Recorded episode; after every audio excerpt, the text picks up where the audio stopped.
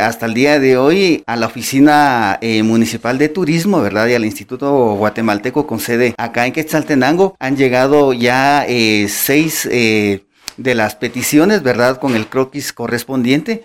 Se ha puesto una fecha límite para el día de mañana martes para poder recepcionar toda la documentación que corresponde con la aprobación del Ministerio de Salud Pública y Asistencia Social para poder brindarle el apoyo que corresponde.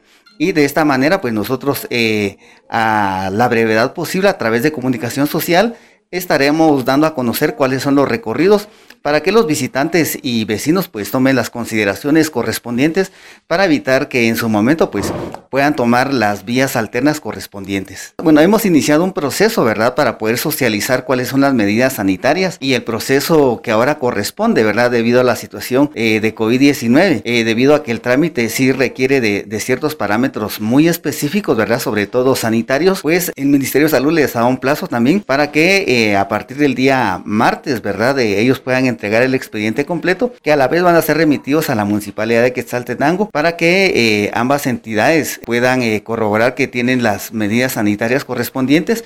Y en ese sentido pues también se les ha facilitado un croquis y se les ha pedido que evalúen el recorrido utilizando eh, las calles más adecuadas y también se les ha solicitado que el tiempo del recorrido se pueda eh, reducir. Esto para evitar que en algún momento pues las procesiones puedan coincidir en un espacio y horario y de esta manera pues eh, provocar alguna aglomeración. Afortunadamente pues las hermandades han accedido, ¿verdad? A evaluar esto y pues hasta el momento lo que han presentado, ninguna de ellas va a coincidir en espacio y horario. Esto para poder cumplir las medidas sanitarias. Informó Wilber Coyoy para Emisoras Unidas que Saltenango, primera en noticias, primera en deportes.